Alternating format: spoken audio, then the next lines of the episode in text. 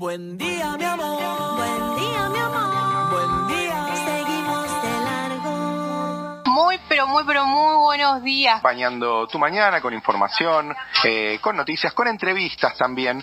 Y ahora estamos en comunicación telefónica con Graciela López, que es licenciada en obstetricia, porque esta es la semana del parto respetado. Vamos a hacer un poquito de historia para saber eh, por qué tenemos que tener que recordarlo cuando tendría que ser algo que como evento natural que toda persona gestante puede realizarlo porque está preparado su cuerpo para eso, tenemos que recordarles a los asistentes esa situación tan personal y tan íntima como es el parto y familiar, a que se respeten determinados derechos.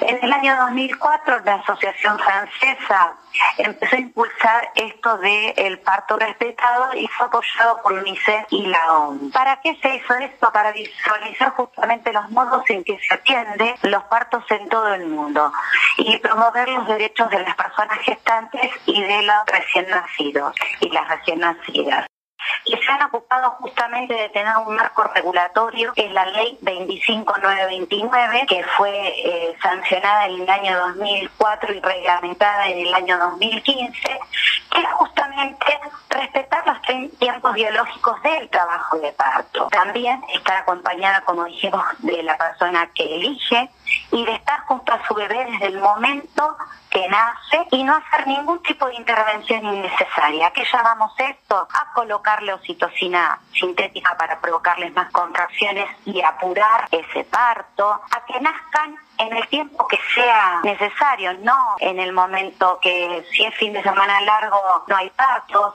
si hay Navidad, Año Nuevo, no nacen niños, por qué motivo pasan estas cosas y justamente eh, se estaría ejerciendo lo que se llama violencia obstétrica, porque si se adelanta esa fecha de parto y si se interviene en esa situación, podemos crear situaciones en las cuales termine en una cesárea innecesaria, porque la cesárea tiene indicaciones justamente para los momentos en los cuales hay riesgo, tanto para la gestante como para su bebé. Justamente la familia, los protagonistas durante este trabajo de parto y el nacimiento en la forma más natural posible. Tiene que ser informada, de todo lo que se le está haciendo y realizando y por qué se lo va a hacer. Y también eh, respetar la intimidad en todo momento de este proceso, ¿no? Que son procesos biológicos y naturales en la vida. Hay pocas jurisdicciones en todo nuestro país que tienen una ley que nos dan un marco legal para poder ejercer nuestra profesión. Nosotras somos personal jerarquizado, universitario y que tenemos justamente esta función del acompañamiento a la gestante. El médico está para las situaciones de emergencia. Cava, las obstétricas, estamos reguladas por la ley 17132, que es la ley que regula a los médicos. Y seríamos como colaboradores de los médicos y no podríamos realizar este acompañamiento que es tan importante y para lo que nosotros estamos especialmente preparadas. Para lo único que nos preparamos durante toda nuestra carrera, que es de seis años, es para el trabajo de parto, el parto normal y el control del embarazo normal. Y lo que se necesitaría para que en todo el país y en Capital Federal, en Cava, se sancione esta ley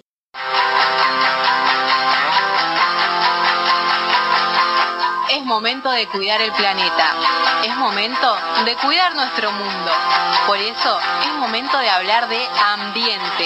Y estamos ahora en comunicación telefónica con nuestra columnista de ambiente, Maru Salgado. Bueno, esta semana venimos con una buena noticia, que es que el viernes pasado, 14 de mayo, se aprobó eh, la ley de educación ambiental. Celebró bastante porque es una ley que garantiza, digamos, el derecho a la educación ambiental integral, ¿no? Y la pone como una política pública nacional. Le da mucha relevancia a la educación eh, ambiental. Y lo que está bueno es que, digamos, bueno, ¿qué, qué es? ¿Qué significa? ¿Qué es la educación ambiental integral? ¿Qué es lo que garantiza esta ley?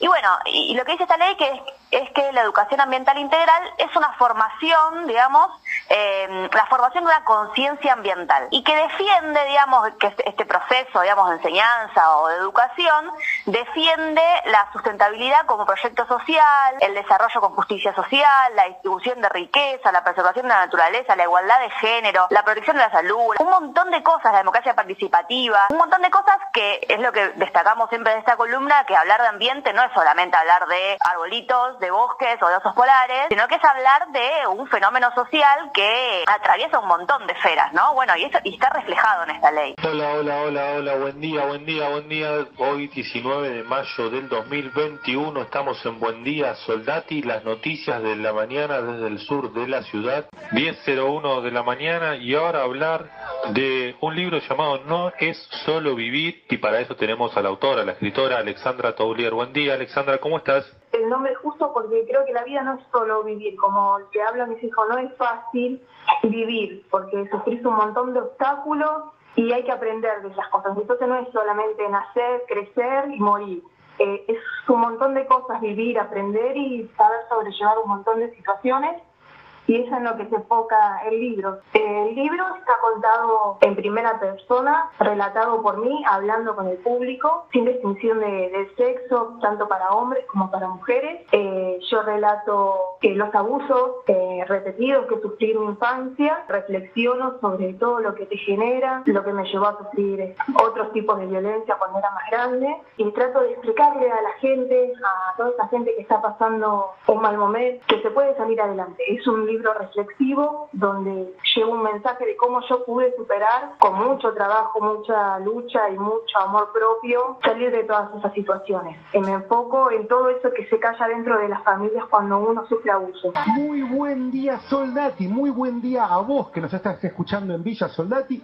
Estamos en comunicación telefónica ahora para pensar un poco sobre nuestra comuna con Héctor Wolfe, que es comunero justamente de nuestro barrio de Villa Soldati, pero también de Villa Riachuelo y Villa Lugano. Te llamábamos para hacer una reflexión, para pensar un poco en nuestros barrios, porque nuestra comuna fue el ojo de las noticias policiales todos estos días y la verdad que se ha dicho desde mi punto de vista barbaridades, ¿no? Y, te queremos consultar a vos, no solo como comunero, sino también como vecino del barrio de Lugano. Primero que nos cuentes qué fue lo que pasó eh, la última semana en Lugano y después si podés compartir una reflexión de lo que salió en los medios. Es muy lamentable que los medios reproduzcan cosas que no son reales, ¿no? Decir que Lugano es, es donde viven los narcos, que nuestro barrio es referenciarlo con eso, no, no, no, no, no está acercado a la realidad.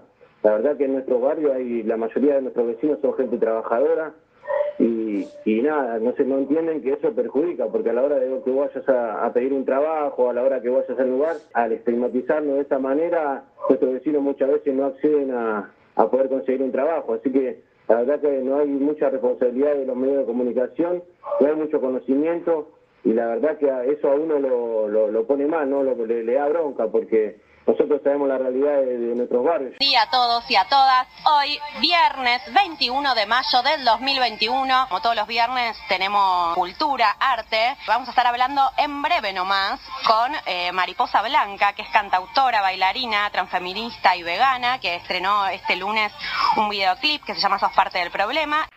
Video que proyecté hace un par de años ya. La canción está inspirada, mejor porque cuando te digo que está inspirada ya te vas a dar cuenta de qué habla. ¿Te acordás de las elecciones presidenciales cuando hubo un pibe que se llama Brian? Hicieron un meme y se burlaron de él por cómo estaba vestido y, e intentaron humillarlo. Un montón de personas insensibles este, y súper capitalistas, ¿no? E intentaron humillarlo por cómo estaba vestido diciendo que era chorro y difundieron un montón de memes, algo que me pareció completamente terrible. Entonces, en ese momento hice la canción que lo que básicamente dice es que todas las personas que se creen lejos del problema de la pobreza y luego en la imagen, en el video lo fusioné con los residuos, son justamente el problema y parte del problema, porque son quienes tienen este sistema capitalista y adultocentrista y violento, que tiene mucha facilidad de oprimir a quien menos posee, mucha facilidad para facilitarle las cosas a quien más tiene y que además eh, es capaz de este tipo de violencias con las vulnerabilidades, ¿no? Porque hacer algo tan terrible como burlarse de este pibe y hacerlo viral habla de la capacidad de muchas personas de oprimir a quien considera desde su perspectiva capitalista alguien inferior.